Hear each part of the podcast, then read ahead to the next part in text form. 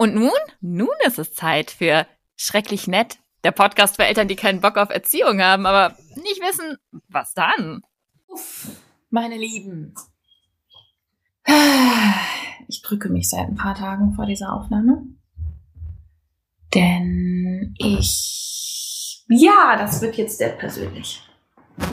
Ich will mit euch ein kleines bisschen über meine momentane Heilungsreise reden weil ich glaube, dass wir dabei ganz viel über friedvolle Elternschaft lernen können. Also nicht nur, weil ich jetzt irgendwie was von mir erzählen will, was ich natürlich auch gerne tue, ähm, sondern weil ich glaube, dass da echt viel drin ist. Ich gucke mal, wie weit ich komme. Es ist sehr, ich fühle mich noch sehr verletzlich und sehr offen in meinem Prozess. Aber ich möchte teilen, was ich gerade lerne. Also erstmal Heilung, was ist überhaupt los, Ruth? Äh, ich habe letztes Jahr, letztes Jahr? Ja, letztes Jahr ähm, diagnostiziert worden mit komplexer PTBS und habe seit in den letzten drei Jahren massiv mit ähm, verschiedenen Symptomen wie Panikattacken und ähm, verschiedene Angstsymptomen zu tun gehabt. Und ich habe sehr viel Mut verloren, sehr viele sehr viel, bin durch sehr viel Erschöpfung durchgegangen, muss ich sagen. Das ist jetzt deutlich besser. Und ja, es war wie für so viele von uns in den letzten Jahren eine Kombination aus den absolut höllischen Umständen. Und hier in Portugal vielen, vielen, vielen Monaten absoluter Isolation durch harte Lockdowns. Und dann auch ähm, meine Trennung. Und ähm, ich habe mich 2020 von meinem Ex-Partner getrennt und habe nach der Trennung erst angefangen, so richtig tief aufzuarbeiten, was da eigentlich los war. Und ähm, als ich da irgendwie mit dem Aufarbeiten so halbwegs so weit war, kamen noch ganz andere, viel tiefere Dinge zum Vorschein. Ich habe, mein Ex-Partner ist jetzt, der hat dann noch einige Zeit hier gelebt und wir haben noch gemeinsam die Kinder begleitet und ist jetzt ausgezogen und ich habe jetzt nach seinem Auszug eine intensive ähm, Therapie begonnen. Dazu kann ich vielleicht nochmal wann anders ein bisschen mehr erzählen. Auf jeden Fall ähm, ist das das, was, wo ich momentan stehe. Ich bin ähm, in intensiver Therapie, ähm, hab, bin auch schon die letzten Jahre therapeutisch begleitet worden und habe jetzt einfach nochmal eine tiefere Traumatherapie angefangen. Und ich lerne einiges von dem, nochmal auf einer ganz tiefen Ebene. Manches lerne ich einfach nochmal, das kennt ihr vielleicht auch. Manche Sachen darf man irgendwie mehrfach lernen im Leben. Und manches ist wirklich neu für mich auf einer ganz tiefen, auf einer ganz tiefen Ebene, bei dem ich glaube, dass es wichtig ist zu verstehen im Umgang mit unseren Kindern. Und ich fange jetzt einfach mal irgendwo an. Ähm, es ist jetzt ein bisschen unsortiert und es kommt wirklich direkt kommt jetzt direkt, ich liege hier auf dem Fußboden, starre an die Decke und es kommt direkt aus dem Herzen, ohne Skript, ohne Vorbereitung. Und ich schaue einfach mal, ähm, wo ich, also wo ich lande und was auch für mich angenehm ist zu teilen. Was ich auf jeden Fall das erste, was ich lerne und was, wo ich jetzt ankomme, nachdem ich ehrlich gestanden durch meine Erschöpfung und meine Symptome wirklich lange Zeit jetzt auch echt gestruggelt habe mit meiner Arbeit, mit dem Kompass, mit dem, was ich da mache, bin ich jetzt wieder an einem Punkt, wo ich so richtig tief fühle, wie wichtig diese Arbeit ist und wie wichtig dieser Weg ist, den wir gemeinsam gehen. Ich fühle mich als ähm, Gründerin, als CEO von der Kompass eigentlich nur als eine, die irgendwie Räume hält. Ich bin ja auch gar nicht so, dass ich jetzt irgendwie da sitze und sage, so läuft das und das ist richtig und wichtig. Klar, ich habe voll viel Wissen darüber. Ich habe viele, viele, viele, viele, viele Jahre ähm, studiert und gelernt und ähm, habe total viel Wissen über, über friedvolle Elternschaft und alles, was damit zusammenhängt. Aber ich habe immer das Gefühl, ich, also ne, ich sitze jetzt irgendwie da und sage euch, wie es läuft, ähm, sondern ich halte euch den Raum. Und was ich gerade nochmal auf einer ganz, ganz tiefen Ebene lerne, ist, wie wichtig das ist. Wie wichtig das ist, was wir da machen. Und zwar merke ich das in meinem, in meiner Auseinandersetzung in meiner eigenen Biografie. Ähm, ich bin nach der Trennung von meinem Ex-Mann, habe ich angefangen, die Beziehung zu ihm auf, aufzuarbeiten, weil ich dieses Gefühl hatte. Und deswegen habe ich mich auch getrennt, dass es zwischen uns eine ganz ungute Dynamik gibt. Und ich habe mir das angeschaut und habe dann festgestellt, dass ich in diese Dynamik reingeraten bin. Dass ich überhaupt in eine solche Beziehung geraten bin, wo Sachen drin waren, die für mich nicht in Ordnung waren. Und das ist jetzt überhaupt nicht, ähm, überhaupt keine Verurteilung von meinem Ex-Mann. Das ist andersrum ganz genauso. Ähm, dass ich da drin gelandet bin, hat damit zu tun, dass ich von klein auf gelernt habe, dass diese Art, miteinander in Beziehung zu sein, Liebe ist. Dass Liebe so aussieht. Dass Beziehung so aussieht. Dysfunktionalität in Beziehungen war etwas, was für mich normal war.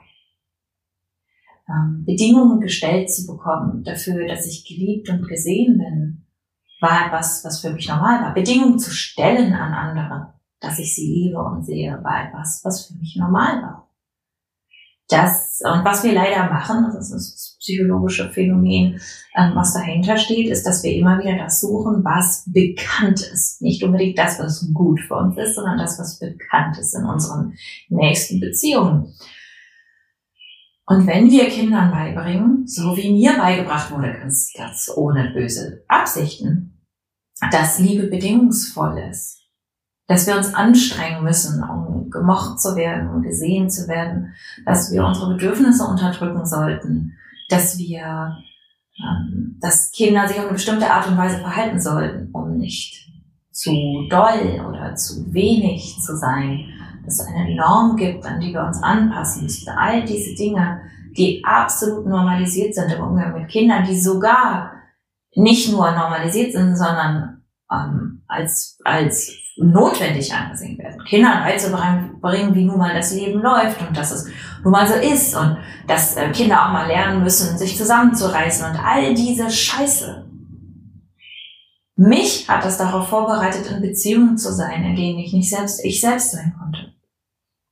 Nicht nur zu meinem Ex-Mann, in allen möglichen Beziehungen. An allen möglichen Orten, mit allen möglichen Menschen zu sein, weil Liebe fühlte sich für mich so an. Das war das, was ich erwartet habe dass ich nicht ich selbst sein kann.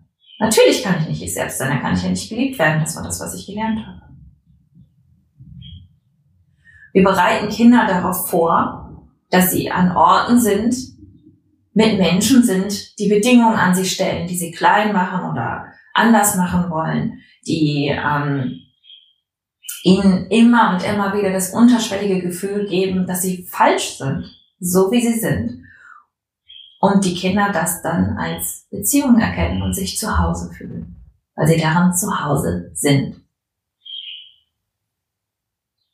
Was wir machen, ist nicht nur, dass wir Gesellschaften verändern. Was wir machen, ist nicht nur moralisch richtig, sondern es ist auch wichtig für die psychologische Entwicklung unserer Kinder. Es ist wichtig, unseren Kindern zu zeigen, zu demonstrieren, dass sie Menschen sind, die es wert sind, geliebt und gesehen zu werden dass sie ihre Bedürfnisse äußern dürfen, dass sie in ihrer ganzen Merkwürdigkeit, und natürlich sind sie manchmal ätzend und schwierig und doof und so wie wir alle, liebenswert sind, angenommen sind, gewollt sind. Weil dann werden unsere Kinder raus in diese Welt gehen und genau das erwarten. Seit zwölf Jahren kenne ich Menschen, die ihre Kinder ohne Erziehung groß werden lassen und die sich darum bemühen, wir alle wissen, das ist ein Annäherungsprozess, die sich darum bemühen, es besser zu machen. Es, und ihre Kinder als Menschen zu sehen und nicht mehr als Erziehungsgegenstände. Und ich werde immer wieder gefragt, wie diese Kinder dann werden. Es gibt so regelmäßig Interviewanfragen, wo Leute mich unter anderem fragen, wie werden diese Kinder denn dann? Wie kommen die denn dann später klar? Oder es gibt dann immer diese Idee, dass man dann ja irgendein Ergebnis sehen muss. Und ich sage mal, das sind halt immer noch Leute und es gibt eine riesige, riesige, riesige Varianz. Natürlich, weil die Lebensumstände und alles Mögliche komplett unterschiedlich ist. Ähm, und weil Leute unterschiedlich sind, weil Charaktere unterschiedlich sind. Aber wenn es eine Sache gibt, die ich konstant beobachte bei Menschen, die mit diesem Grundgefühl von ich bin in Ordnung, meine Bedürfnisse sind in Ordnung und wir können irgendwie miteinander umgehen, groß geworden sind, dann ist es, dass sie selbstverständlich erwarten, respektiert zu werden. Wenn ich jetzt die Teenager-Freunde meines Teenagers sehe, deren Eltern ich irgendwann im Internet kennengelernt habe, weil die ebenfalls irgendwie im Unerzogen-Forum, ja, damals gab es noch ein Forum, unterwegs waren,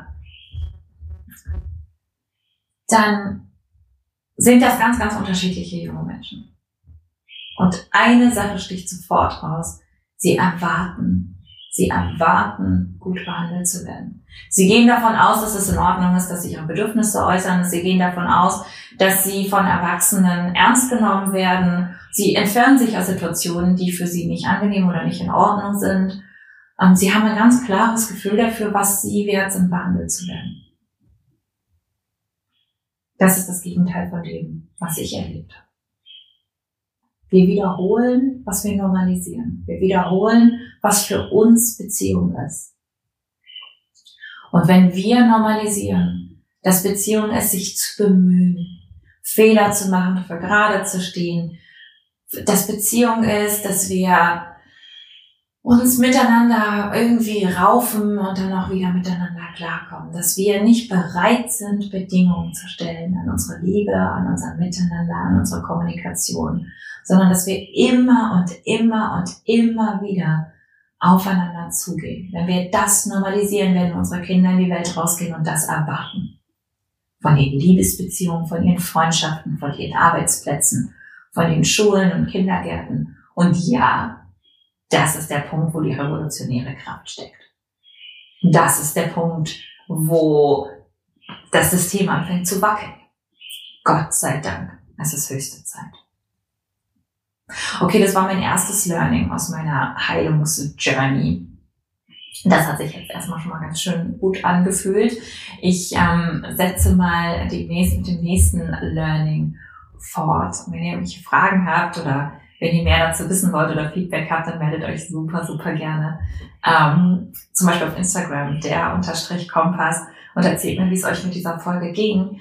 Und wenn ihr sagt, warte mal, ich will das auch und ich will da wirklich was verändern und ich will im Umgang mit meinem Kind ähm, diese Schritte machen und ich weiß nicht so recht, wo anfangen oder ich fühle mich einsam oder ich brauche Unterstützung, dann mag ich dich daran erinnern, dass momentan noch unser Mitgliederbereich, die Weggefährtinnen offen sind und du kannst uns komplett kostenlos kennenlernen unter derkompass.org slash Weggefährtin, derkompass.org slash Weggefährtin.